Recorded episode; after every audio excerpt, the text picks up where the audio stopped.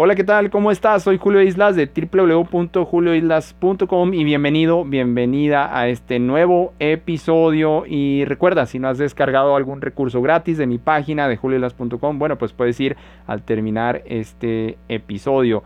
¿Y qué es lo que vamos a ver? ¿Qué es lo que vamos a ver hoy? Bueno, vamos a ver eh, lo complicado versus sobre complicar las cosas. Complicado versus sobre complicar las cosas.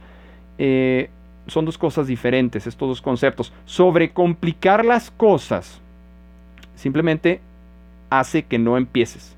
Simplemente hace que digas, no, es que yo soy un perfeccionista y entonces no puedo empezar las cosas hasta que todo esté perfecto. Déjame decirte que no es que no seas un perfeccionista, es que eres un postergador experto. Eres un postergador experto, no es que seas un perfeccionista. Nunca, nada, difícilmente algo, difícilmente algo. Tal vez la palabra nunca sonó eh, muy tajante, pero difícilmente algo lo empiezas con todos los pasos a la perfección. Y entonces eh, sobrecomplicas las cosas de como realmente son y entonces a veces no empiezas nada. Y entonces eh, pasan años, meses, días, semanas, décadas y no empezaste. Pero lo que sí tienes que hacer, déjame decirte que, recuerda que este episodio es lo complicado versus sobrecomplicar las cosas. Lo que sí tienes que hacer es estudiar lo complicado, es hacer lo complicado, no sobrecomplicar las cosas es como un especialista, ¿no? Como un doctor. Estudia una especialidad y pues muchas veces a lo mejor, a lo mejor, no sé, le va mejor económicamente, no sé. Por ejemplo, eh, un asistente de mis entrenamientos eh, es dentista, pero se cambió de ser dentista a ser empresario. Entonces ahora tiene algunos dentistas en su clínica que le reportan a él. ¿Sí? ¿A qué me refiero? Que el dentista hizo lo complicado. Por ejemplo, pasarse de ser dentista, con todo respeto, yo voy al dentista también, tú tal vez tú vas al dentista, todos en algún momento hemos ido, pero él pasó a lo complicado. Es, eh, tuvo que aprender otras habilidades. O sea, ya soy dentista, pero hey, tengo que aprender las habilidades de un negocio. Tengo que hacerlo complicado pero no sobrecomplico las cosas. Sobrecomplicar las cosas es la madre de la postergación. Es la mamá de postergar las cosas. O sea, eh, no inicias cuando, híjole, es que está muy difícil, híjole, es que tengo que aprender en negocios, contabilidad, ventas, eh, eh, marketing, cómo hacer páginas web y todo. No, no tienes que aprender todo eso al mismo tiempo. Y muy seguramente a lo mejor no lo tienes que hacer tú. A lo mejor lo puedes tercerizar, lo puedes subcontratar sin sobrecomplicarte tanto. A lo mejor tú escribes los 5 o 10 pasos de lo que quieres lograr, de lo que quieres hacer, de tus objetivos, de tus metas, ¿sí? Y sí, a lo mejor sí haces lo complicado, pero no necesariamente tú tienes que hacer todo, ¿sí? Eh, mi sugerencia, sí, sí, estudia lo complicado, sí, estudia lo complicado, muy seguramente el que, el, no sé, el, científico especializado, eh, no sé, en termodinámica nuclear, a lo mejor es más reconocido a nivel mundial, a lo mejor es, no sé, a lo mejor es mejor pagado, no sé, a lo mejor tiene mejores resultados, no lo sé.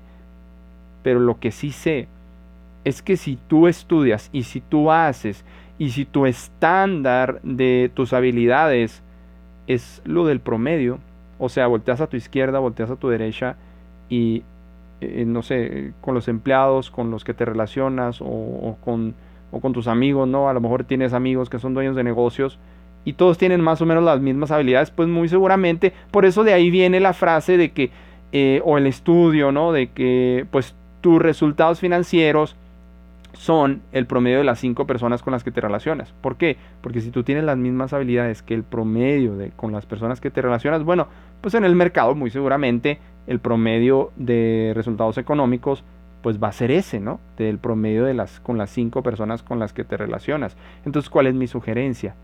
estudia lo, complicado, pero no sobrecompliques. ¿sí? Si ahorita para ti, ejemplo, eh, ves que la habilidad que tienes que desarrollar o lo que te va a impulsar a ti o a tu negocio o a tu carrera, si laboras para alguien, eh, no sé, estudiar un idioma, no sé, estudiar ruso, no sé, estudiar inglés, si ves que eso es lo que va a impulsarte, bueno, déjame decirte que todo es difícil antes de volverse fácil. Todo es difícil antes de volverse fácil. ¿A qué, me, ¿A qué me refiero con esto?